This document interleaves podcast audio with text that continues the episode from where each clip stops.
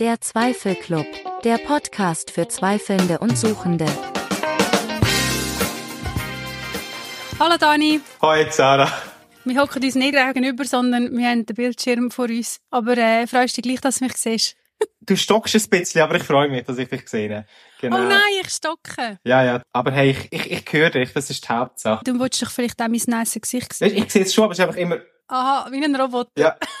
Es ist immer so ein, ein Bild und, und dann drei Sekunden später kommt das nächste Bild und drei Sekunden. Das ist ja sehr Vielleicht künstlerisch. ist das der Lederach. Der Lederach, der dich verwirren will. Meinst du? Hat er sich ins Internet reingeschlichen bei mir? Er hat gesehen, dass wir ein Live machen und hat gefunden, denen, denen zeigen sie jetzt, denen tun ich jetzt hacken. Und jetzt hockt er daheim zu Glarus und ist am... Aber falls das würde stimmen, würde ich mich irgendwie mega geehrt fühlen, dass, dass er sich so, so äh, bedroht fühlt durch unsere Aussagen. Ja, es wäre irgendwie fast noch witzig, ja, das stimmt.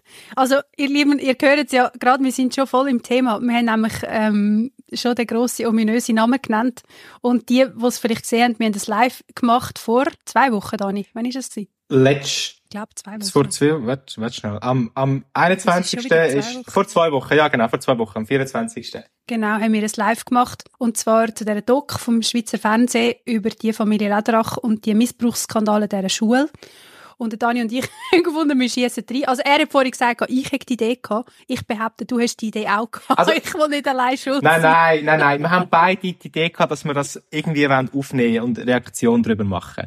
Das haben wir beide die Idee gehabt. Und ich habe einfach gemeint, es ist gut, das live zu machen. Und jetzt im Nachhinein bin ich nicht ganz sicher, ob das wirklich so schlau war. Was hast du das Gefühl, ist es schlau oder nicht schlau? Ich habe das Gefühl, es ist schlau gewesen, weil so haben wir wirklich schnell reagieren. Ich meine, man weiß ja, wie es in den Medien ist. Das Thema kommt, es wird mega heiß gekocht, aber nach zwei Wochen ist es aus dem News Cycle draussen und es wird nicht mehr darüber geredet. Und von dem her, wenn wir jetzt eine reguläre Folge aufgenommen hätten, wäre das gleich fast zwei Wochen gegangen, bis, Minimum, bis die draussen gewesen wäre.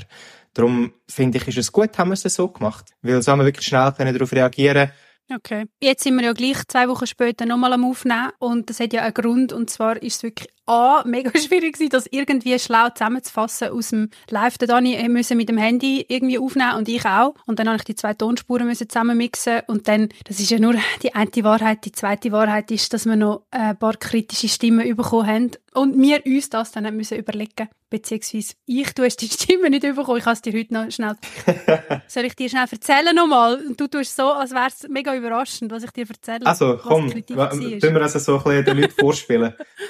Also, es ist wirklich eigentlich vor allem inhaltlich gegangen, dass man teilweise ein bisschen, ja, dass man nicht so genau gecheckt hat, was wir wollen. Und ich glaube, das hat effektiv damit zu tun gehabt, dass wir beide ein bisschen nervös sind. Zumindest ich, ich kann von mir reden. Und gerade bei meiner Einordnung über die ganzen Kontroversen zu der Familie Lederach, dort ist man, glaube ich, stellenweise ein bisschen verwirrt gewesen. Kannst du das nachvollziehen? Hast du mich verstanden? Ich kann das sehr gut nachvollziehen. Ich habe dich verstanden. Es kann aber auch daran liegen, dass ich mittlerweile gut weiß, wie man Zara muss verstehen. Äh, Nein, ich bin auch natürlich auch nervös gewesen. Ich meine, gewisse Nervosität gehört immer dazu. Ich weiß noch, eine Dozentin von mir hat mal gesagt, wenn du nervös bist, heißt das, dass das Publikum dir wichtig ist. Und das finde ich eigentlich noch Ja. schön. Und natürlich, es ist das erste Mal, wo ich auf Instagram live gegangen bin. Ich meine, für dich ist das alte Schule. Du hast das schon mehrere Mal gemacht. Ich bin bis jetzt nur Kameramann bei Insta-Lives. Von dem her, ja, eine gewisse Nervosität ist sicher rum gewesen. Ja, finde ich mega schön. Uns ist es wirklich wichtig gewesen. Ich glaube, darum sind wir ja auch so schnell gewesen, weil wir eben die grosse Betroffenheit aus der Community gespürt haben. Jetzt nicht nur von quasi so Bantu-AussteigerInnen, sondern eben auch von allen anderen, die das irgendwie mitbekommen haben. Ja, ihr seid uns wichtig. Das ist, glaube ich, schon mega zentral für uns. Gell? Ja. Ja. Und dann, der zweite Kritikpunkt war, beziehungsweise es ist keine Kritik mehr, eine Anmerkung. Man muss es sagen, wie es ist. Der Herr Lederach ist sehr ein einflussreicher Mann. Die Familie ist sehr einflussreich. Die gehören zu den Reichsten der Schweiz. Und er hat ja bereits in dieser Dokumentation ist angezeigt worden, dass er gegen Falschbeschuldigungen, Anführungsschlusszeichen, dass er wird vorgehen Und dann ist einfach als Feedback gekommen, hey, habt ihr das berücksichtigt? Also, ihr könnt unter Umständen halt eben auch dann juristisch belangt werden, wenn ihr Anführungsschlusszeichen Falschaussagen macht. Und ich meine, ein Grund, warum wir jetzt ja darüber reden, warum dass wir überhaupt offen darüber reden, was für Kritiken das kosten ist, weil wir wollen ja auch transparent sein in dem Ganzen und auch fair gegenüber allen Parteien, eben auch fair gegenüber einem Lederach. Wobei, alles in allem finde ich, wir sind ja mehrheitlich, sind wir auf das eingegangen, wo ja schon SRF gesagt hat oder wo in Live nicht kommt. So viel ich weiß, haben wir nicht noch mega viel Neues dazu reingegeben. Darum weiss ich jetzt nicht, wie realistisch es ja. gewesen wäre, dass plötzlich die Anwälte vom Lederach vor unserer Haustür würden stehen. Aber ich kann es verstehen, dass da Leute sich auch ein bisschen um uns sorgen. Das ist eigentlich auch mega nett, dass da Leute sich äh, Gedanken machen. Voll. Und was natürlich auch noch ist, das jetzt betrifft weniger dich, sondern mehr mich. Ich gehöre ja gleich zu der EMK und vertritt halt dadurch auch ein bisschen die EMK und dann muss man schon mal ein bisschen noch mehr aufpassen, was man sagt und tut. Und das Coole ist, dass ich ja trotzdem dürfen kritisieren und öffentlich zweifeln. Also von dem her, ich habe keinen Maulkorb verpasst bekommen, aber doch einfach mehr wieder so ein bisschen das Bewusstsein, hey, ja, schauen wir mal, was wir alles sagen. Und gerade ich, ich kenne mich jetzt ein bisschen, Dani kennt mich gut, ich bin sehr ein emotionaler Mensch, das bricht manchmal impulsiv aus mir raus. Und das führt dann manchmal auch dazu, dass man mich polemischer versteht, als ich eigentlich wette sein. Und darum finde ich es jetzt eigentlich gar nicht so schlecht. Machen wir es jetzt nochmal halt in einem Recap von der Reaction auf das erste grosse Ding, nämlich die SRF-Doku. Ja, Dani, wir haben die zusammengefasst. Ich würde das einfach nochmal reinschneiden. Und dann habe ich gedacht, würden wir gerade direkt weitergehen zu dem Teil, wo ich das alles habe versucht irgendwie zusammenzufassen. Nämlich, was da bereits über den Lederach oder die Familie Lederach und die quasi Sabantu bekannt war. Und nur eine kurze äh, Vorwarnung, wenn wir die Sachen einschneiden. Für die, die es live nicht gehört haben, das haben wir auf Hochdeutsch oh, äh, ja, genau. probiert zu machen, weil es sind ein paar Leute haben gefragt, ob wir das können machen. Das hat der deutschsprachige Raum das verstehen. Also nicht verschrecken, wenn einfach wir plötzlich vom Schweizerdeutsch auf, ein, auf eine Bühne Hochdeutsch wechseln und dann wieder zurück. Vor allem Bühnenhochdeutsch. ja. ja. Ich habe mir Mühe gegeben. ja, ich habe mir auch Mühe gegeben. Aber ja, es ist auf, auf Deutsch natürlich, genau. Ja, also, dann spielen wir das einmal ab so die kurze Zusammenfassung ist, dass es in dieser Dokumentation eben um diese schweren Vorwürfe geht von ehemaligen SchülerInnen gegen Jürg Lederach und auch die ehemalige Leitung dieser Schule Domino Servite und der evangelikalen Gemeinde, die damals noch Mission quasi Sabantu Schweiz hieß. Die Kinder sollen in diesen frühen Jahren gezüchtigt worden sein und Jürg Lederach bestreitet die Vorwürfe. Andere aus der ehemaligen Leitung schweigen und es gibt wirklich nur eine Person, die sich äußert und diese Vorwürfe bestätigt. Die meisten dieser mutmaßlichen Taten sind verjährt. Es steht also wie so oft Aussage gegen Aussage. Was ich eigentlich fast das Beste fand an der Doku war, dass es eben den Fokus stark auf die Opfer gelegt hat. Die sind wirklich zu Wort gekommen. Sie haben erzählen können, wie sie sich gefühlt haben und sie wurden ernst genommen. Man hat sie nicht irgendwie das typische Victim Blaming oder so, das gab's nicht, sondern man hat wirklich zugehört und hat es ernst genommen. Du warst ja selbst auch einmal in einem Format von SRF mit dabei.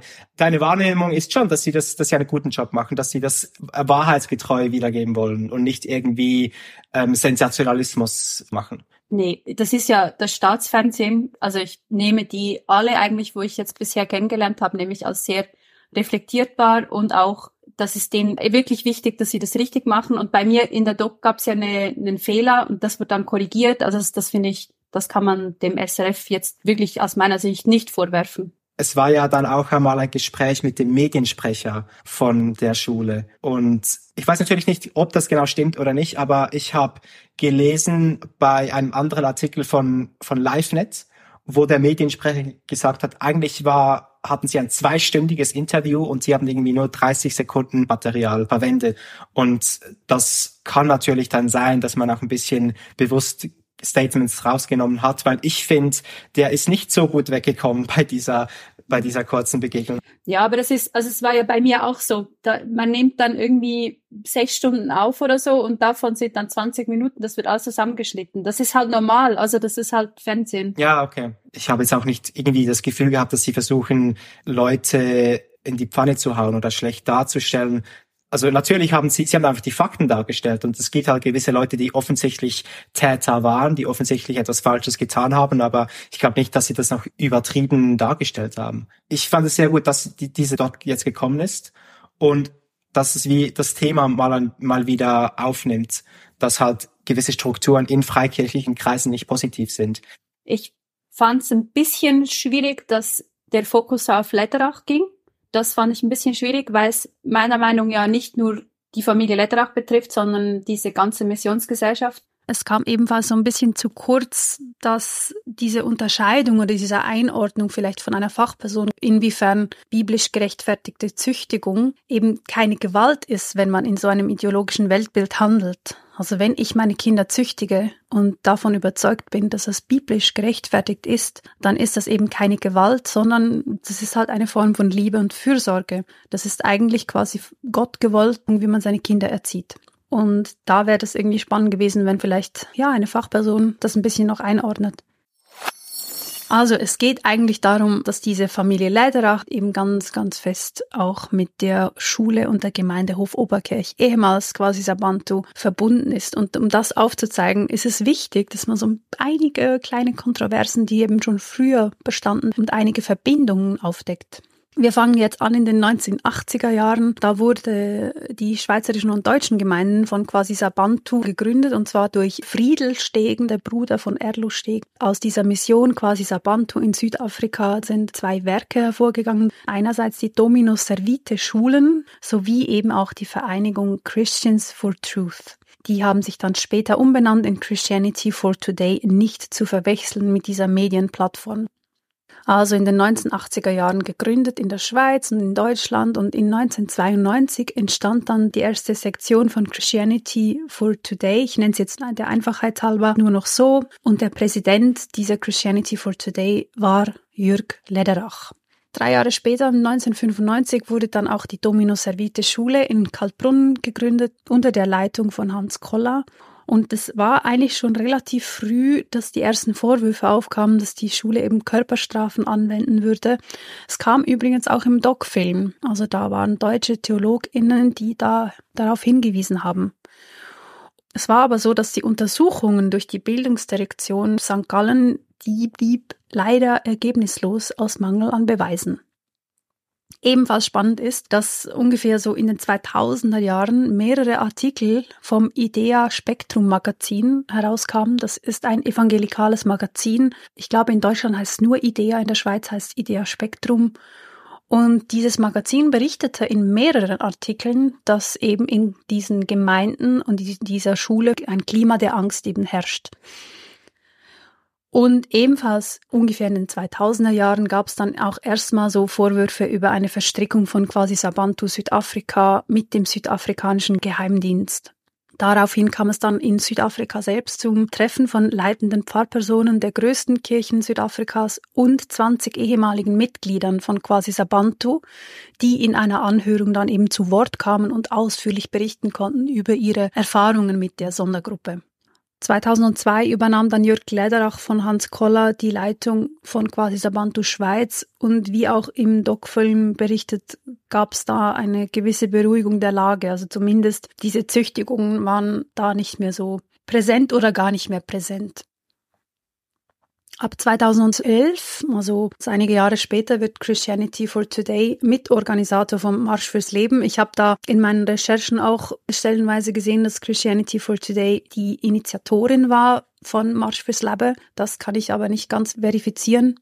Und Jörg Lederach war jedenfalls auch im Vorstand von Marsch fürs Leben seit 2011, seit dem Beginn Jetzt spulen wir uns einige Jahre nach vorne. Jetzt sind wir in Zürich an einer Gemeinderatssitzung. Da tätigt der SVP-Gemeinderat und OK-Präsident vom Marsch fürs Leben, Daniel Regli, eine queerfeindliche Aussage. Mache eine kurze Inhaltswarnung.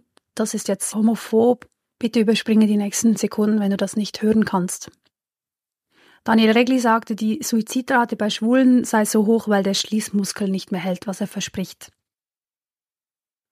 Beim nun folgenden Shitstorm bekommt der Marsch fürs Leben Präsident Daniel Regli Unterstützung von Johannes Lederach, das ist der Sohn von Jürg Lederach und Geschäftsmitinhaber von Lederach Chocolatier und er ist ebenfalls im Vorstand von Christianity for Today.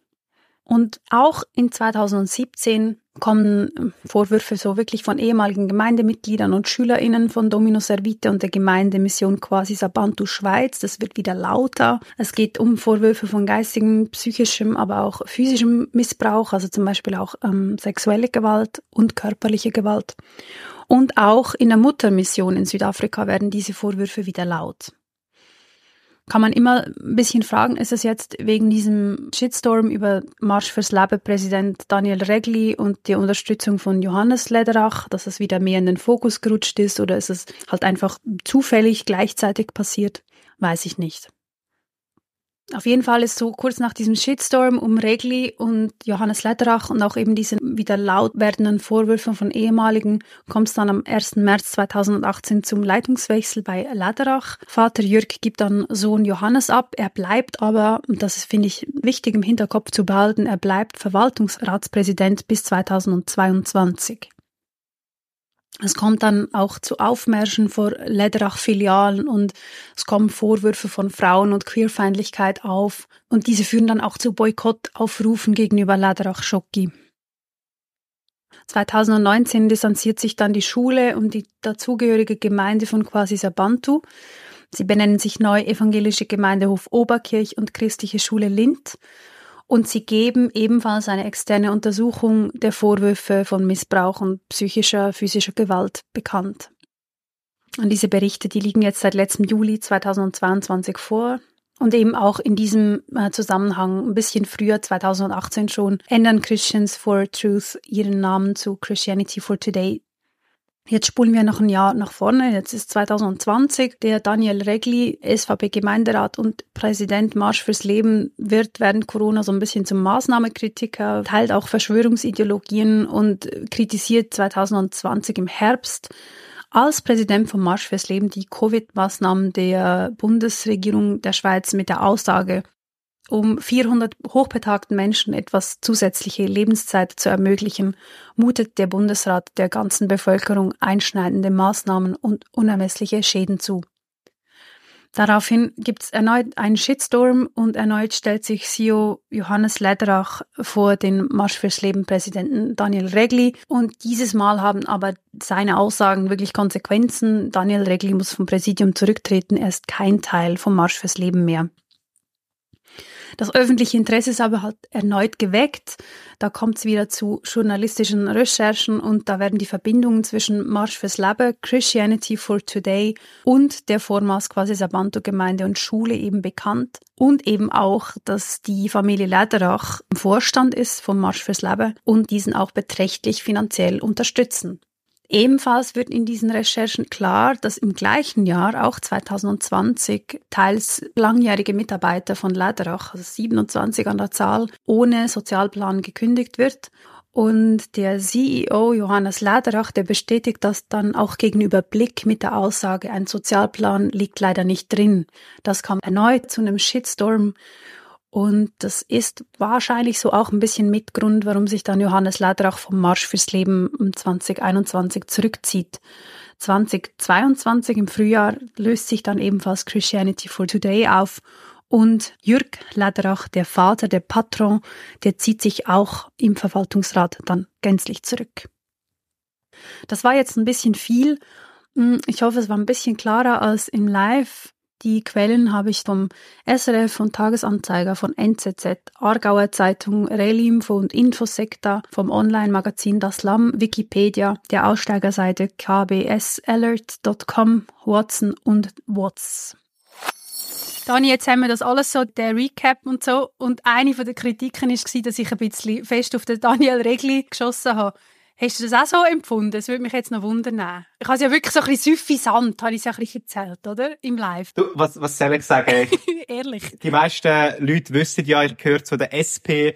Von dem her bin ich eh voreingenommen, was gewisse SVP-Persönlichkeiten angeht. Darum, ich finde, das, was du gesagt hast, ist gut gewesen, dass du es gesagt hast. Und ich weiß jetzt auch gar nicht, ob man es gross anders hat sagen Ich meine, die SVP ist selber auch immer sehr polemisch und sagt einfach, was sie denken und klar, wir sollen tolerant sein, aber gerade gerade diese Woche hat ähm, mein Bruder hat mir ein, ein spannendes Zitat geschickt gehabt, von wegen äh, Toleranz ist schlussendlich der Tod von der Toleranz. Weil irgendwann ist man einfach, wenn man gegenüber allem tolerant ist, ist man auch gegenüber Meinungen tolerant, wo man eigentlich nicht dürfte haben. Mhm. Und das ist auch nicht gesund. Mhm. Darum finde ich es gut, was du gesagt hast. Und ich finde eigentlich auch gut, wie du es gesagt hast. Ja, darum. Mir ist irgendwie halt gleich noch wichtig gewesen, jetzt in diesen Kontroversen innen taucht halt der Name auf. Und das ist immer wie so ein, ein Moment gewesen, wo nachher eben die Öffentlichkeit wieder darauf aufmerksam worden ist. Also aufgrund von dem Daniel Regli ist ja dann irgendwie etwas von Lederachs, ist ja dann irgendwie etwas von den Medien. Und darum gehört das wie so ein bisschen zusammen auch. Und die Verstrickungen, ich glaube, ich weiß gar nicht, haben wir mal darüber geredet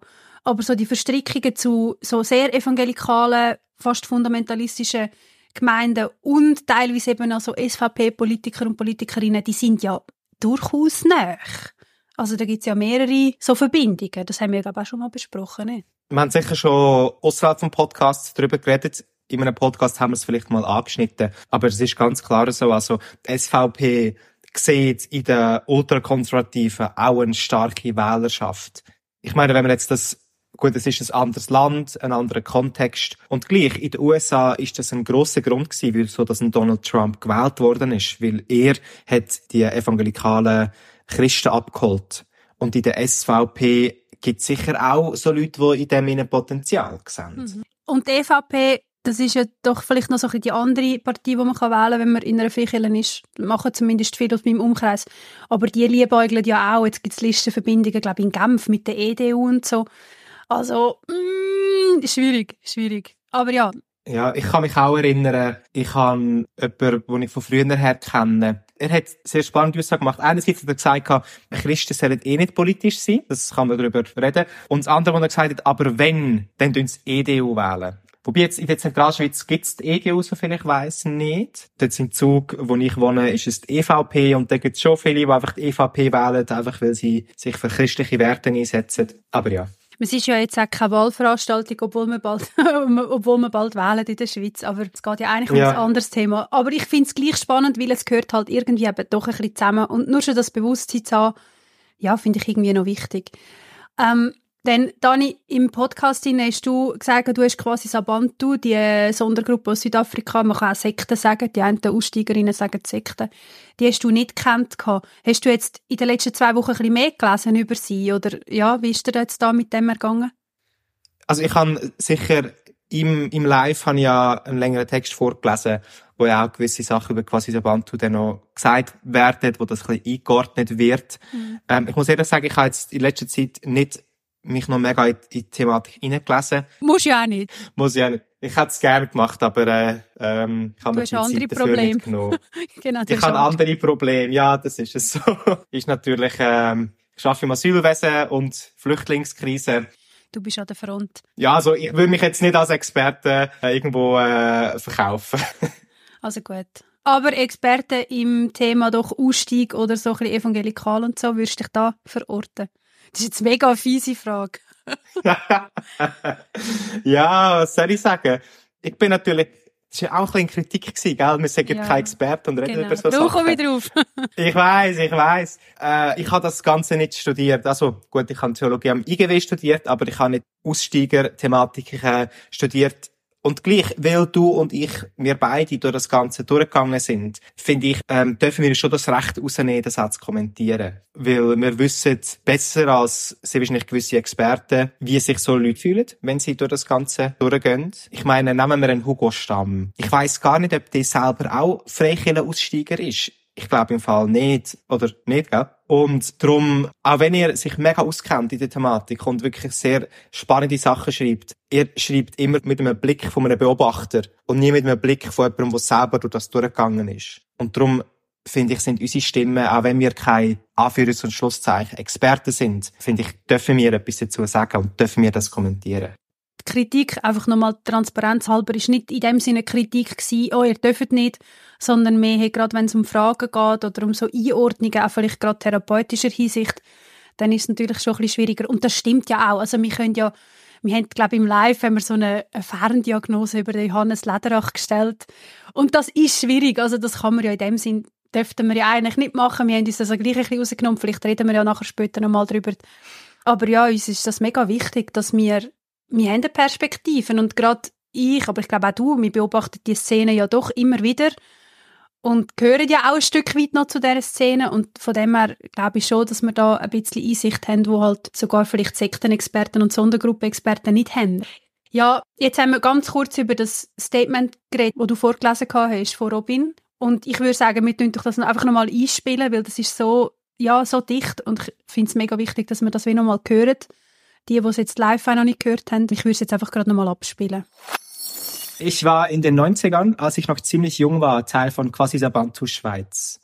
Ich bin sehr beeindruckt von dem Mut der jungen, äh, der jungen Erwachsenen, über ihre Vergangenheit zu erzählen trotz aller Einschüchterungen. Ich selbst hätte nicht den Mut, meine Geschichte so offen vor der Kamera zu erzählen. Hut ab. Und es hat mich natürlich bedrückt, diese Erlebnisse zu hören von Menschen, die ich damals teilweise kannte. Sie waren noch Kinder und ich einige Jahre älter. Und natürlich frage ich mich, ob ich etwas hätte tun können. Ich wusste, dass in Familien, die zu Gazisabantu gehören, geprügelt wird. Das wurde ja auch gepredigt. Die Schule gab es damals anfangs noch gar nicht. Und ich hätte mir auch nicht vorstellen können, dass in einer Schule geprügelt wird. Ich selbst hatte sowas nie erlebt, obwohl ich zeitweise auch eine christlich orientierte Schule besucht habe. Prügel im Elternhaus mit biblischer Begründung kannte ich jedoch zu gut. Und ich weiß, was das mit einem Menschen machen kann. Ich habe selber bis heute eine komplexe posttraumatische Belastungsstörung davon. Bin auch froh, dass Jörg Lederach nicht ungeschworen davonkommt, wie er es bisher versucht hat. Es wurde bisher vieles auf Hans Koller geschoben. Der war zwar auch mein persönlicher Albtraum wegen seiner Hetze gegen psychisch erkrankte Menschen, aber ganz sicher nicht alleine verantwortlich. An der Doku stört mich jedoch, dass zu wenig Fokus auf die Ideologie gelegt wird, die dahinter stand. Quasi Sabantu wird erst fast in der Mitte der Doku erwähnt und geht etwas unter.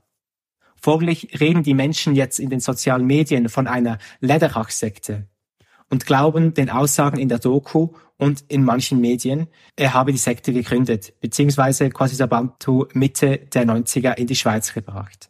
Das stimmt alles nicht. Die Sekte wurde Ende der 60er in Südafrika in einem deutschstämmigen, von einem deutschstämmigen Missionar namens Erlos Stegen gegründet. Im deutschsprachigen Europa wurde sie ab 1976 bekannt, als ein Buch des deutschen Landeskirchenpastors Kurt E. Koch über die Erweckung unter den Zulus veröffentlicht wurde. Ich kannte Menschen, die seit dem Anfang der 80er Teil von Quasi Sabantu in Europa waren. Was sich in den 90ern änderte, war, dass Gebäude gekauft und Zentren eingerichtet wurden und die Sekte auch jeweils eine, einen rechtlichen Status in den europäischen Ländern bekam. Vorher haben wir uns in Hauskreisen getroffen oder in gemieteten Sälen. Es gab auch schon Sommerferienzeiten damals und zwar in Frankreich. Der inoffizielle Chef der Quasi-Sabantu-Familie in Europa war übrigens Friedel Stegen, ein älterer Bruder von Erlo Stegen. Das stand zwar nicht in den Behördendaten so drin, das war intern, aber er hatte das letzte Wort. Europa war seine Verantwortung gewesen und das galt auch für die Schweiz. Das mag sich jetzt nach einem unwichtigen Detail anhören, ist es aber nicht weil damit auch eine größere Vielfalt an Leuten verbunden ist, die die Ideen von dieser Sekte in die Schweiz, nach Deutschland und in weitere Länder, in denen sie zu Hause waren, getragen haben. Das war keine Lederach One-Man-Show. Auch die in der Doku aufgezählten Merkwürdigkeiten, die es neben dem Prügeln noch gab, wie die komische Ehebahnung, sind keine Erfindung von Lederach oder Koller. Das stammt alles aus Südafrika. Wenn man das, was in Karlbrunn geschehen ist, verstehen will, muss man sich intensiv mit dem System quasi Sabantu beschäftigen. Das liegt dem ganzen Drama zugrunde. Die Menschen in der Schweiz sind dem blind gefolgt und haben es dort umgesetzt. Deshalb haben sie auch eine Verantwortung und Schuld, der sie sich stellen müssen. Aber wenn man richtig verstehen will, was dahinter mit diesen menschenverachtenden Systemen, muss man anfangen, in Südafrika zu graben und sich von dort nach Europa durchbuddeln. Manche Menschen in dieser Sekte haben es auch gut gemeint. Sie hatten keine bösartigen Pläne für sich selbst, sondern sie glaubten ernsthaft, das sei der Wille Gottes. Andere haben diese Sekte genutzt, um für sich Macht zu gewinnen über andere Menschen. Manche Leute waren TäterInnen und Opfer in einer Person. Das Bild ist viel komplexer, als die Doku es vermitteln kann. Aber der unzweifelhafte Verdienst der Doku ist es, Opfer auf eine sensible Weise vor die Kamera bekommen zu haben.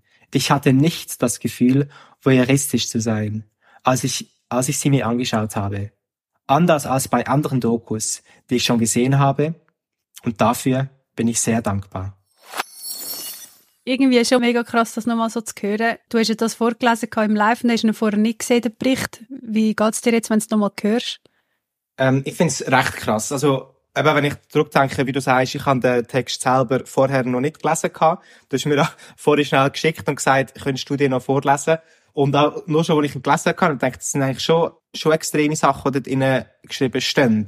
Und es ist auch ein Kritik gewesen, also Kritik, nein, mehr eine Bemerkung an der SRF-Reportage, dass sie zu wenig äh, Licht auf quasi so Bantu geschonen haben. Weil wenn man quasi den Bantu kennt, tut das schon auch nochmal ein bisschen mehr das Verhalten nicht rechtfertigen, aber erklären. Und von dem her ist das sicher etwas, wo ich glaube, das Gefühl habe, viele Leute sich gar nicht so bewusst sind, dass es solche extrem religiöse Gruppierungen gibt. Nein, dass es sie gibt schon, aber was für eine äh, Reichweite sie haben. Ja, und ich habe jetzt doch auch, jetzt im Nachgang haben wir ja immer noch relativ viele so Nachrichten bekommen, von Robin, aber auch von anderen quasi Sabanto-Leuten. Und die bestätigt das alle. Wir haben auch Leute, die so ein bisschen im Dunstkreis von quasi Sabanto, also von der Schule Lind und von der Gemeinde Hof Oberkirch, so ein bisschen sind. Und ja, in den Medien wird jetzt viel davon geredet, das ist ein mega, das ist ein Einzelfall und das, und das ist nicht an der Tagesordnung. Aber jetzt, wenn wir rein in unsere Community hineinschauen, gibt es doch einige, die von so ähnlichen Geschichten erzählen und eben nicht einmal unbedingt bei quasi Sabanto sind. Also,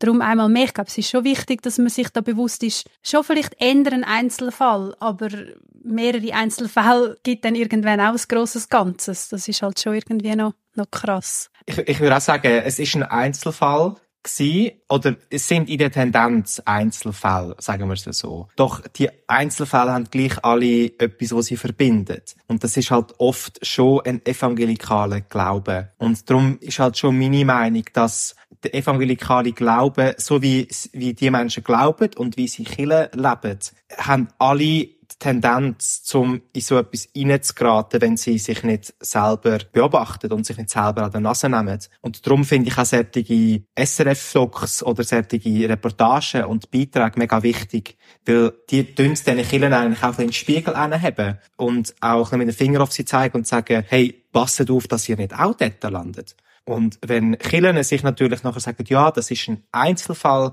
dann tun sie wie auch ein bisschen das absprechen, dass sie vielleicht auch blinde Flecken haben, weil sie haben das Gefühl, sie betrifft das nicht.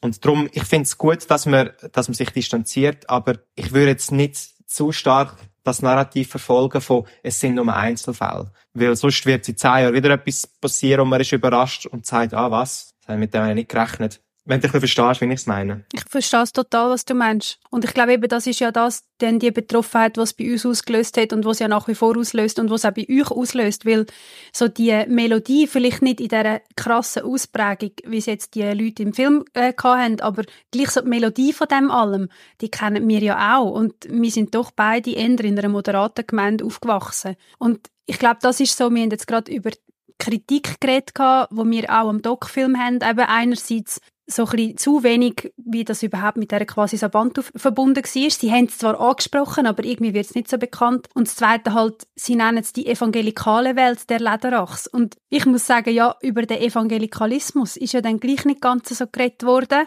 Inwiefern, was ist denn jetzt dort an dem allem evangelikal?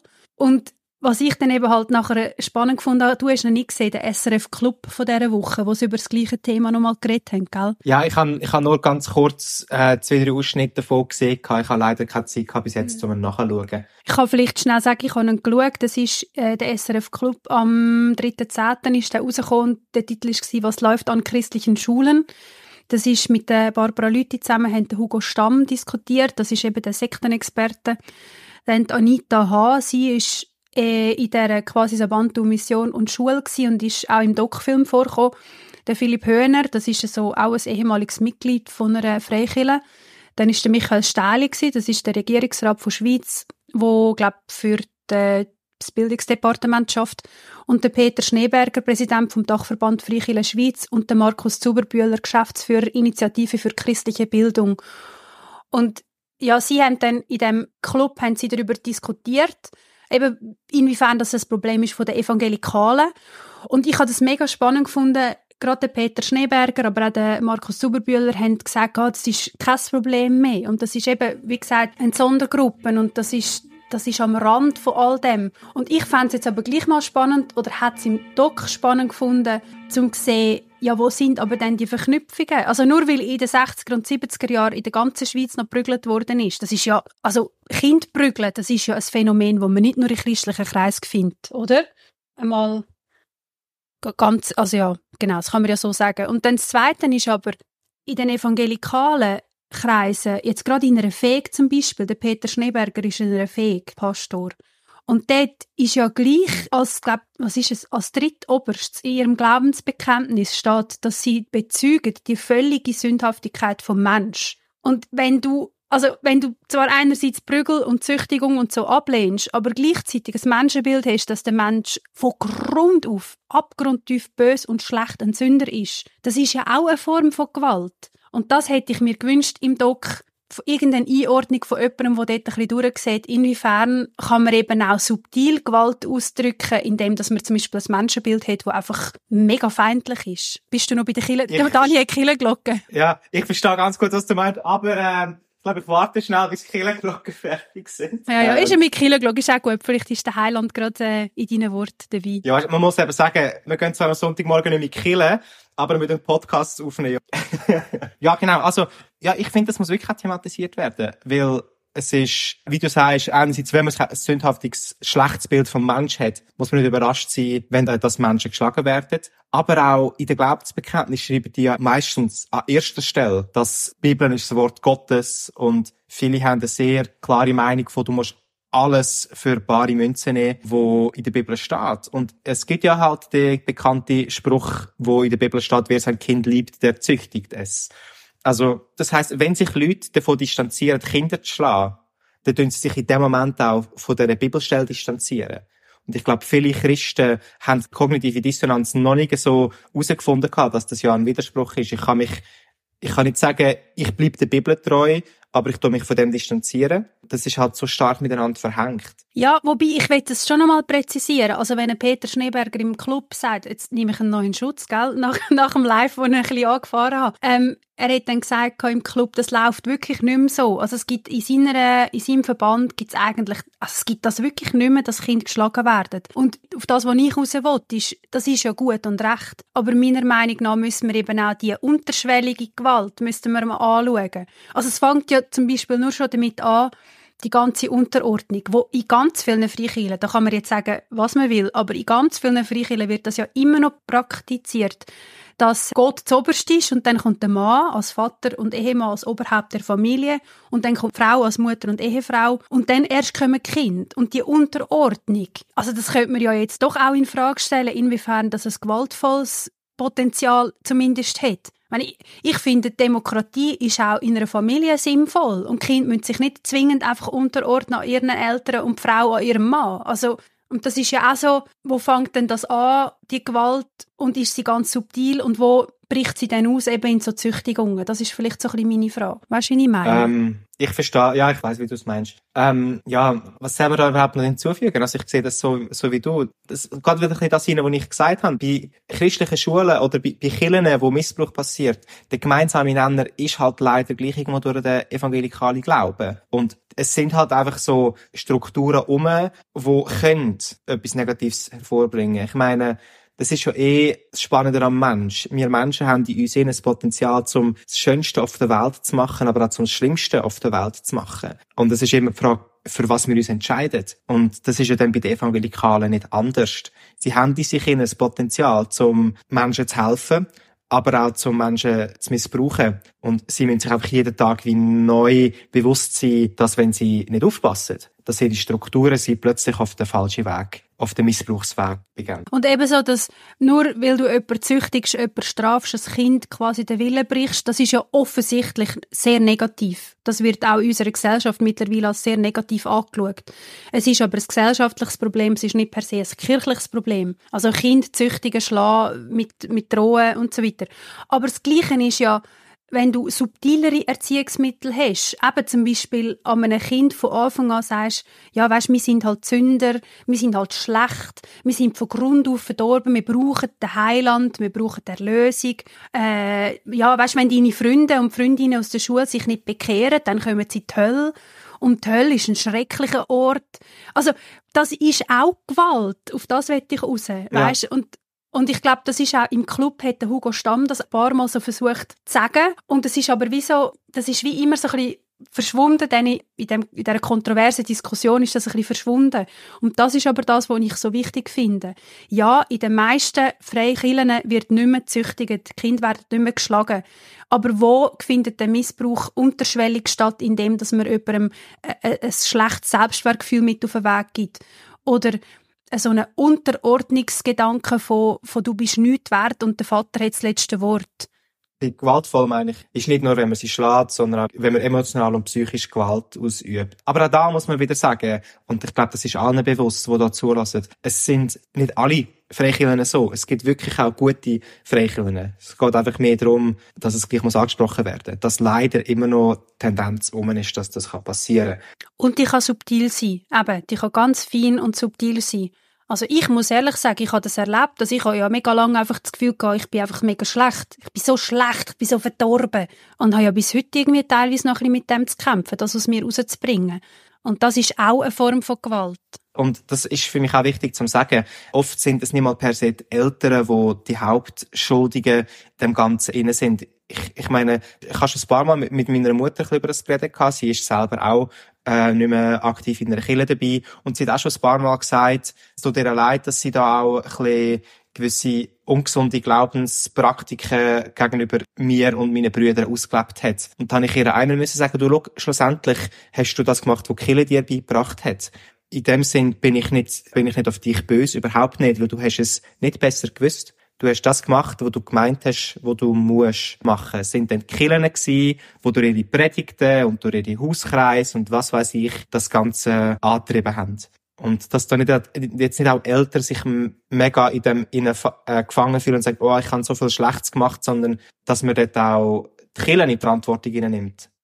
Genau, das ist vielleicht das, was ich eben sage, ja, äh, in dem Club redet Seiten von den Evangelikalen, von den Freikirchen, also Peter Schneeberg und Markus Suberbühler, redet von «Es passiert nicht mehr». Aber ich würde es im Gegenteil als Anlass jetzt sehen, dass, du, dass die Dokumentation gekommen ist, als Anlass dafür nehmen, dass man wirklich nochmal genauer anschaut, inwiefern solche auch Doktrinen, so, so Annahmen von eben Unterordnung und psychischem Druck in Form von Höllenangst und Sündhaftigkeit, inwiefern das wirklich noch ja, zeitgemäß oder gesund oder, oder gut ist für ein Kind. Ich meine, als Erwachsener kann man das vielleicht ändern, irgendwie noch, ah, das ist Hölle, ja, das ist vielleicht ein bisschen metaphorisch zu verstehen. Ein Kind kann das nicht metaphorisch verstehen. Das funktioniert nicht. Das ist bei einem Kind einfach anders. Ich versuche jetzt abzuklemmen an der Stelle, sonst verliere ich mich komplett in dem, in dem Innen. es tut mir leid, aber es ist mir irgendwie mega wichtig gewesen. Und ja, ich finde, ähm, an dieser Stelle möchte ich wie auch noch schnell sagen, das ist vorher noch, wir haben noch über quasi Sabantu geredet und inwiefern dass es verstrickt ist, so ein bisschen mit der Freikirchenwelt. Und einerseits der Erlo Stegen ist im Fall gestorben letzten Montag. Kompletter random Fakt. Also der Leiter, Gründer von quasi Sabantu, der ist gestorben. Das, das habe ich auch gelesen. Hast du mitbekommen? Und ich bin, mhm. mega, ich bin mega verwirrt. Ich dachte, hey, warte, von dem haben wir es doch erst gerade gehabt. Es ist recht mhm. interessant, wie das, also, es ist purer Zufall, dass es jetzt so echt zusammen, zusammengekommen ist, das Ganze. Ja, ist das ein Zufall? Zuerst, das, äh... die katholische, zuerst die katholische Missbrauchsstudie, zwei Wochen später der Doc und jetzt ist noch der Erlo Stegen äh, kaputt gegangen, gestorben. Also, Dani, vielleicht ist das alles abgekartet. Aber jetzt ist die Frage, ist es Gott, der das Ganze gemacht hat oder ist es der Find, der das Ganze... Jetzt musst du dich für eine Seite entscheiden, was du denkst. Nein, es musst ist, es eigentlich öffentlich sagen, sonst gibt es wieder Kritik. nein, nein. nein, es ist, schon, schon spannend, damit sie plötzlich sich so Zeugs einfach häuft. Ja, und ich, also ich glaube auch nicht, dass es wirklich so ohne Zufall war, dass jetzt genau zwei Wochen nach dieser Missbrauchsgeschichte von der katholischen Kirche, dass das nachher gerade die Doku kommt. Aha, ja, das, das, ja, das das, ist das ist sicher irgendwo auch ein bisschen, vielleicht haben sie, sie erst in einem Monat rausgelassen und haben sie jetzt ein bisschen vorgeschoben oder so. Aber ich glaube nicht, dass das Sandro Protz von der Arena auf Südafrika, wenn ich den Erlo Stegen umbringen, das glaube ich nicht. Also so verschwörungsmässig sind wir noch nicht unterwegs. noch nicht, noch nicht. ja, es kann alles noch werden, gell? Ah, eben genau. Aber ich kann eigentlich etwas anderes sagen. Ich wollte sagen, quasi Sabantu, eben kann man ja jetzt so sagen, ah, das sind einfach die gewesen, das sind die in dem St. Gallischen oben, die Hof Oberkirch, die sind einfach alle ein bisschen schräg. Das ist so ein bisschen wie die geschlossenen Brüder, die, die kann man nicht ganz so ernst nehmen. Wir sind ja nicht so. Aber die meisten, würde ich sagen, von uns, die auch zuhören, haben zumindest quasi so Bantu-Lehrmaterial gehabt in ihren Sonntagsschulen oder Teenagerclubs. Und jetzt halte ich fest, ich bin nicht sicher, ob du dich magst erinnern. Warte, ich muss mich festheben. ja, heb dich fest. Es hat ein Buch gegeben. Es heißt Be Different, wahre Liebe wartet, du bist es wert. Ist so mit einem, so einem Herz in der Mitte und dann sind so Gummibärli drin und also die, Ähm, die zuhören, vielleicht mögen ihr euch erinnern, wir tun es dann in unserem, in den Slides, im Instagram tun wir es rein, dann könnt ihr schnell schauen, ob ihr euch da, mögt an das erinnern. Und es geht auf jeden Fall um wahre Liebe wartet, also um die Purity Culture, die in den 90er Jahren so ein bisschen aufgekommen ist. Und das ist ja ein richtiges Movement gewesen, auch in der Schweiz. Magst du dich an das erinnern? ähm, also an das ganze wahre Liebe wartet, das ist mir im Begriff, aber ich habe einfach das Gefühl, dass fast bisschen vor meiner Jugendzeit gekommen ist. Ich müsste, ich müsste jetzt da fast meine Brüder fragen, die sind ein bisschen älter, ob sie das kennen. Bei mir ist mehr so Moral Revolution ist bei mir ein Thema gewesen. Purity Culture selber, das ist ja in vielen, vielen Kindern, vor allem in den 90er Jahren und 0er Jahren, ist das ein riesen Ding und auch heute noch teilweise. Und jetzt kommt es, darum hebt die fest, das kommt im Fall von Quasi Sabantu. Der Michael Müller mit seinem Buch, ist ein Quasi Sabantu-Mitglied, zumindest ehemalig, ich weiß nicht, was er heute macht. Und es gibt die Purity Culture von Amerika, aber die wahre Liebe wartet, das ist eine Quasi Sabantu-Geschichte. Und so gibt es eben doch noch ab und zu so ein bisschen Verbindungen, wo eben auch ganz normale Freikirchen haben, mit quasi Sabantu. Einfach zum Sagen. Also habe ich dich richtig verstanden? Die Theorie, die jetzt du in den Raum hineinstellst, ist, dass die ganze Idee von bis zu der Ehe warten, ist von quasi Sabantu ausgekommen? Oder sind, ist das einfach eine von vielen Stimmen gewesen, die es zeitgleich predigt hat? Also es ist die Bewegung «Wahre Liebe wartet». Das ist die, die Bewegung zur Förderung von Keuschheit von Kindern und Jugendlichen. Die Bewegung stammt aus der quasi Sabantu. Es hat natürlich gleichzeitig hat's ja da den ungeküsst und doch kein Frosch vom, wie hat der geheißen, von dem jungen, jetzt auch alten Pastor, wie auch immer, ah, Phil Harris oder Michael Harris oder irgend so etwas. Also es hat in Amerika gleichzeitig auch so ein Movement gegeben, aber die Bewegung «Wahre Liebe wartet», die hat wirklich so geheissen. Die ist direkt von quasi Sabantu gekommen und das ist die Bewegung, die eben vor allem im deutschen Raum, also Schweiz, Deutschland, Österreich, ähm, eigentlich bekannt war. Wir haben Ja. nicht die amerikanische gehabt, wir haben die gehabt. Und ich meine, das Buch ist im Hensler Verlag rausgekommen. Und ja, jetzt kann man sich schon distanzieren und sagen, ah, quasi Bantu gar nichts damit zu tun gehabt. Mm, stimmt eben nicht so ganz. Also es gibt Verbindungen. Ja, und es ist auch überhaupt nicht überraschend, dass, auch wenn Leute sagen, ich habe jetzt quasi Sabantu gehört, dass ihre Lehrvorschriften gleich andere Kirchen unterwandern. Das ist ja bei so vielen also nicht nur in der evangelikalen Kreis, das ist überall so. So viele Sachen, die man heute glaubt, oft weiß man gar nicht, woher das, das kommt. Und wenn du dann mal geschichtlich nachgehst, dann merkst du plötzlich, aha, das kommt von dort und das kommt von dort. Ja, ein anderes Beispiel wäre die ganze Entrückungslehre, die ja eigentlich nur aus einer Science-Fiction-Line rausgekommen ist. Aber äh, jetzt alle glauben, also Ja, ja, genau. Der Hugo Stamm, wir haben vorhin kurz über ihn geredet, er ist natürlich ein Verfechter vom äh, «Alle Freikirchen müssen sterben». er ist natürlich auch ein bisschen extrem. Aber i- ich habe ist vorhin das- ja gesagt, Ist das voll seine Meinung, oder? Ist, Ja. ist er, ich habe immer gedacht, er sei ein bisschen differenzierter und sagt, Mm. sie müssen sich verbessern. Aber sagt er gerade, alle müssen weg? Also ich würde sagen, es gibt in der Schweiz ja drei Köpfe, wo man so kann ein bisschen mit Kritik an Freikirchen assoziieren Das ist einerseits ähm, Susanne Schaff, die ist ja auch schon bei uns gewesen. Die ist vom Infosekta. Die würde ich so sehr in der Mitte verordnen. Die ist fair, die ist gerecht, aber sie ist auch sehr kritisch gegenüber Freikirchen. Dann kommt der Hugo Stamm, der ist so am äußersten Rand, das ist so der Ueli Maurer von der äh, Freikirchenkritik. Und dann ist das hinterste hinten ist der Georg Otto Schmid vom Delinfo. Und er ist, glaube ich, selber sogar Theologe oder hat zumindest irgendwie etwas in die Richtung Theologie studiert oder irgend so etwas. Und er ist eigentlich so, er ist kritisch, aber er ist sehr fair.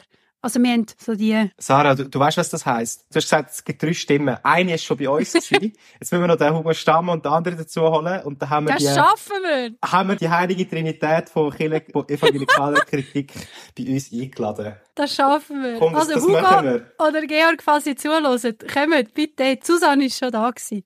Wir möchten so, weißt, das ist so, so ein Ziel, wenn wir so und so viele Likes auf Instagram, nein, Followers auf Instagram haben, dann tun wir den nächsten reinholen. Dann, ich weiss aber ehrlich gesagt gar nicht, ob der Herr Stamm würde kommen, wenn ich ihn mit dem Uli Maurer vergleiche. Es ist irgendwie nicht so ich ein Fall, netter wo, wo, Vergleich. du, wo du das gesagt hast mit Uli Moore, ich habe schon ein bisschen komisch geschaut. Hä, okay. Spannender Vergleich. Also, Herr Stamm, Sie sind mir um einiges sympathischer als der Uli Maurer. also einfach nur zum fürs Protokoll. Ja, jedenfalls, ich wollte eigentlich ja etwas wollen sagen damit. Ich wollte sagen, der Hugo Stamm hat jetzt einige Artikel und so geschrieben. Das haben wir ja auch im Podcast, in der Live-Aufnahme haben wir ja das ein bisschen kritisiert. Es kommt jetzt irgendwie wenig. Also, es kommt mega viel von den Medien, von den öffentlich-rechtlichen, aber von den halt so ein bisschen Expertenmeinung oder von der Freikirche selber kommt relativ wenig. Das hat sich jetzt ein bisschen verändert. Eben unter anderem auch dank dem Hugo Stamm. Er schreibt mega viele Artikel, es sind glaube ich jetzt vier oder so sind rausgekommen oder fünf sogar. Und ich finde es mega gut, dass er das so auch klar kommuniziert und sagt. Ich habe jetzt gerade den letzten, hat der Beat uns zugeschickt. Im Watson ist er gekommen, am, am 7.10., also gestern. Und dort schreibt er eigentlich wirklich, dass das von dem Züchtigen, dass das eigentlich der Grund ist, dass es die Bibel so will. Und ich tue es so ein bisschen paraphrasieren, dass eigentlich die progressiven Christinnen und Christen, so wie wir uns würden verstehen, hm, ansatzweise, dass wir uns einfach die Bibel ein bisschen zurechtlegen. Also er hat dann gesagt, ja, ihr legt euch die Bibel zweck, indem dass ihr sagt, ah, das muss man im Kontext sehen oder das muss man irgendwie einordnen oder so. Und das machen wir, ja. Aber ich meine, in so einem Fall kann man auch einfach sagen, die Bibel kann einfach auch mal falsch liegen. Man muss ja nicht immer alles versuchen zu erklären. Und nur weil es in der Bibel steht, kann es ja gleich Bullshit sein. Also, Ketzerei. oder? Ja, das Ketzerei. ist heretisch. Ich gebe es Ähm, zu. Also es ist, mir ist das Gleiche durch den Kopf durchgegangen. Ähm, dort, wo ich mittlerweile bei meinem, bei meinem äh, Verständnis von der Bibel angekommen bin, ist wirklich, ich meine, früher habe ich eben auch probiert, einfach alles in einen sinnvollen Kontext hineinzuordnen. Aber heutzutage muss ich sagen, sorry, die Bibel hat so viele verschiedene Autoren gehabt. Und es sind so viele verschiedene Meinungen, die in der Bibel hinein vorkommen, die gegeneinander auch ankämpfen. Da kann man einfach auch mal sagen, hey, da hat einfach jemand mal daneben gegriffen und hat einfach etwas rausgelassen, wo einfach nicht gut war. Also nur weil wir progressiv sind oder uns immer noch irgendwie als Christen verstehen, heisst das noch lange nicht, dass wir einfach alles gut finden. Und ich glaube, das ist ja, das könnte ja eben auch das sein, haben wir im Live auch gesagt, es könnte jetzt ein Anlass sein, um das eben anfangen, ein bisschen aufzuarbeiten und zu sagen, ja, es gibt einfach, es gibt einfach einen riesen Haufen Scheissdreck in unserer Geschichte als Christinnen und Christen und das darf einfach nicht mehr länger passieren und wir müssen es auch nicht rechtfertigen, wir müssen es nicht irgendwie entschuldigen oder so. Eigentlich wie die Helga im Doc-Film. Die Helga T., die Internatsleiterin. Ja. Das ist, ich meine, das ist eine Ex-Frau vom Pfarrer. Und die steht an mit Gesicht und sagt, ich weiß nicht, wieso, dass ich es gemacht habe. Und es tut mir einfach leid. Wäre doch so eine mega gute Vorbildfunktion.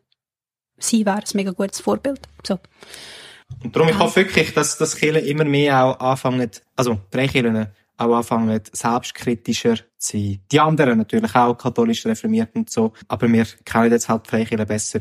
Dass, wenn mal wieder ein, irgendwie in den Medien eine Berichterstattung ist über einen Skandal aus der Freikirche, dass man das nicht gerade wieder als, als äh, moderne Hexenjagd versteht, sondern sagt, ah, komm, wir schauen mal unsere Kirche, ob wir das Problem auch haben. Und vielleicht kann die Gemeindeleitung dann nachher für den Stand sagen, wir haben es geprüft, wir haben das Problem nicht. Und das ist ja auch super. Aber immerhin ist es geprüft worden. Und deswegen, ich weiß gar nicht, hast du den gesehen, gehabt, ähm, Stammtischfolge vom RefLab? Nein, das Einzige, was ich gelesen habe, ist der, der Beitrag von Manu, warum er doch weiterhin Leberachschocke wird essen. ja, den, ich habe kommentiert, den, den habe ich nicht so cool gefunden. ja, ja, ich habe die. Kommentare, ich, ich habe die Kommentare super gefunden, die du geschrieben hast. Ah, drauf.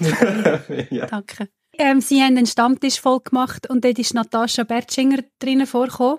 Die tue ich übrigens dann auch nochmal an, teasern für uns, dass die kommt dann zu uns reden. Sie ist zwar nicht in der heiligen Trinität von der Sondergruppe und Freikirchenkritikerinnen, aber sie ist dennoch Fachperson und sie ist äh, Arbeitskollegin von mir und sie ist bei uns in der EMK verantwortlich für Prävention und ist aber auch in der SEA, also Schweizerische Evangelische Allianz für das Präventionsteam tätig. Und das ist wirklich, ich kann es empfehlen, die Podcast-Folge. Sie ist nicht so wie bei uns ohne Angriffigkeit und, und so und Natascha kann natürlich, ja, sie ist ein bisschen differenzierter und, und kann das irgendwie gut, weil sie ihr Beruf ist auch natürlich, sie ist Coaching. Ähm, aber an dieser Stelle einfach noch eine kleine äh, Aufmerksamkeit auf den Podcast. Ich finde das wirklich sehr hörenswert, wie man es eben könnte machen als Killen. Genau. Sagst du nicht? Ja. du, was meinst du? Haben wir noch etwas zum Hinzufügen? Oder ich habe noch etwas, ja. Also, nein, nein, dann, dann erzähl doch noch zum Schluss. Ich habe noch, ich habe noch. Einerseits habe ich noch gedacht, ich will noch mal das Statement reinschneiden, das wir hatten von der einen Person, die sich gemeldet hat bei uns, die selber Gewalt erlebt hat als Kind. Ich glaube, es, ist, es sind glaube alle Gewaltsformen vorgekommen in dieser Kindheit und das ist einfach absolut schrecklich. Das darf einfach nicht passieren. Und ich würde das einfach noch mal einspielen, weil ich es so wichtig finde. Ich hatte dir, glaube schon mal erzählt, dass ich mit sehr viel Gewalt daheim aufgewachsen bin. Psychisch, physisch und sexuell. Meine Eltern sind immer in Freikirchen gegangen und sehr fundis gsi. Mein Vater hat eine Zeit lang sogar als Pastor geschafft, wo ich noch klein bin. Darum rede ich aus eigener Erfahrung, wenn es um Gewalt und Missbrauch geht im freikirchlichen religiösen Kontext. Und wo ich ein paar Jahr, vor ein paar Jahren angefangen habe, darüber reden, ist mir aufgefallen, dass einerseits erstaunlich viel ebenfalls Betroffene finden, wo in solchen Strukturen aufgewachsen sind, und mir andererseits von Leuten, die nicht freikirchlich aufgewachsen sind, sehr viel Verständnis entgegengebracht wird, dass sie nicht überrascht sind, dass in solchen Institutionen so Sachen passieren. Meine Eltern haben sich geweigert, das zusammen aufzuschaffen, und ich habe mich dann entschieden, zur Polizei zu gehen. Es ist ein laufendes Verfahren dass ich zu der Polizei bin und dass seither ein laufendes Verfahren ist. Ich weiß, dass es ein mega Tabu ist, im gesamtgesellschaftlichen gegen TäterInnen im familiären Umfeld rechtliche Schritte einzuleiten. Und das bedeutet für die Opfer, die eigentlich gern diesen Schritt gehen wollen, eine riesen Hemmschwelle. Darum finde ich es auch wichtig, dass es gesagt wird, dass es eine Option ist, wenn man das will. Weil wir im Fall, wie Lederach, im Fall Hillsong, im Fall katholische Kirche, im Fall von mir, und in vielen anderen Fällen von rechtlichen Straftaten redet. Das muss benannt werden. Und sexuelle Straftaten an Minderjährigen verjähren in der Schweiz nicht mehr. Die kantonale Beratungsstelle Castagna in Zürich bietet gute Gratisberatungen für Opfer von sexueller Gewalt im Kindes- und Jugendalter, also auch für Erwachsene, die das früher erlebt haben. Sie helfen bei Therapeutinnensuche, arbeiten mit der kantonalen Opferhilfsstelle zusammen, wo auch Therapien und anders finanziert, geben Auskunft, was es würde heissen, wenn man rechtliche Schritte einleitet, warum Opfer das machen oder nicht machen, was zu erwarten ist und stellen bei Bedarf auch Kontakt zu Anwältinnen her, wo wiederum von der Opferhilfe finanziert werden können. Ja, und einfach irgendwie nochmal so das möchte betonen von, wenn jemand jetzt ein ähnliches erlebt hat oder auch, wenn man jetzt irgendwie nochmal gemerkt hat, es ist noch etwas aufgekommen, weil ich jetzt die Dokumentationen geschaut habe oder die, die Artikel gelesen habe oder so, hey, dann meldet euch unbedingt an so einer Fachstelle, bei der Castagna in Zürich oder auch vielleicht bei der Natascha Bertschinger, wenn ihr euch da verbunden fühlt, wenn ihr den Podcast gelost habt. Sie macht das auch, sie macht das außerhalb der EMK, ist sie als Coachin unterwegs. Und Peter Schneeberger hat im SRF Club gesagt, man kann sich ja auch an die Ombudsstelle wenden von diesen Kirchen. Und ich verstehe aber, wenn ihr das nicht machen wollt, bei der bin ich ein paar Mal gewesen. Ja. Oh, spannend. Also bei freikirche.ch gibt es verschiedene Personen, die zu dieser Stelle gehören. Und da habe ich einfach eine von diesen Personen ausgesucht und habe mit denen mal über etwas geredet. Und bei dem, wo ich war, der hat wirklich sehr guten Eindruck gemacht. Auch sehr integer, hat zugelassen. Also das kann ich empfehlen. Das freut mich, weil ich wäre jetzt ein bisschen kritischer gewesen. Ich habe gesagt, ja, ich verstehe, wenn ihr das jetzt nicht unbedingt wollt. Ähm, aber dann gibt es eben ja auch halt externe Beratungsstellen. Also auch beim Relim oder beim Infosec, da kann man sich übrigens auch melden. Und die haben ja Listen mit Leuten, die sie nachher können weiterempfehlen als, ähm, als therapeutische Begleitung. Genau, das ist irgendwie noch mega wichtig. Und dann haben wir ja die Fragen noch im Live-Format und ich glaube, wir würden die jetzt einfach so aufnehmen, dass wir uns in der nächsten Zeit ein bisschen darum kümmern, zu dem Thema auch, dass wir ein bisschen verstärkt noch ein bisschen nachforschen und vielleicht auch Fachpersonen einladen und Betroffene. Aber dass wir jetzt das gar nicht mehr nochmal so gross aufziehen. Und ich weiß nicht, ob wir noch etwas zu den Medien müssen sagen Wir haben im Live, habe ich ein bisschen herzogen über den Peter Schneeberger. Müssen wir das noch schnell besprechen? Weil sonst hätte ich nachher eigentlich auch nichts mehr, dann wäre ich nachher auch durch mit meinem Zeug, das ich aufgeschrieben habe.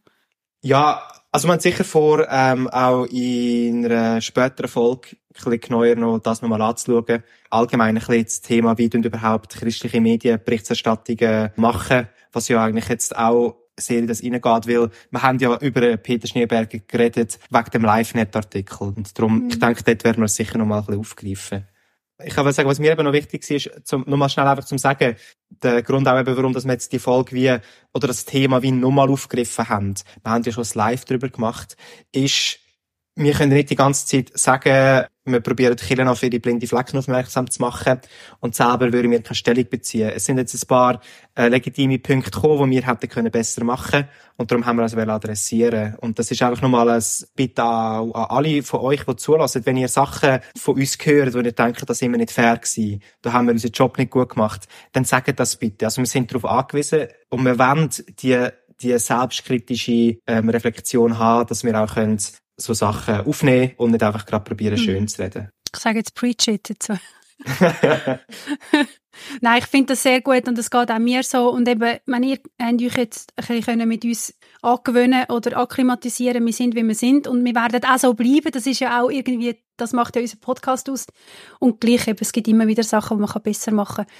Und ja, jetzt so am Rand oder am, am Ende von dieser Podcast-Folge einfach nochmal wie die Betonung auf wir sehen die Opfer, wir sehen die Betroffenen und wir sehen die, die jenseits auch von dieser quasi Sabantu sind, also auch in einer anderen Freikirche. Und es sind vielleicht Einzelfälle, aber ganz viele kleine Einzelfälle geben irgendwann einen grossen Fall, das habe ich schon mal gesagt. Und es ist einfach wichtig, es ist wichtig und dringend, dass wir das nicht mehr länger irgendwie rechtfertigt oder irgendwie, ja, das ist halt eine andere Zeit gewesen. Nein, es ist Zeit, um das wirklich einfach nicht mehr zu machen.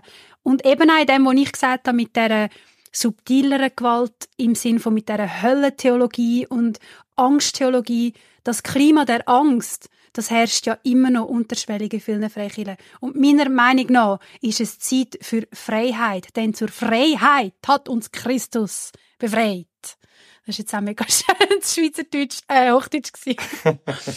Dani, Schlusswort? Amen. Amen.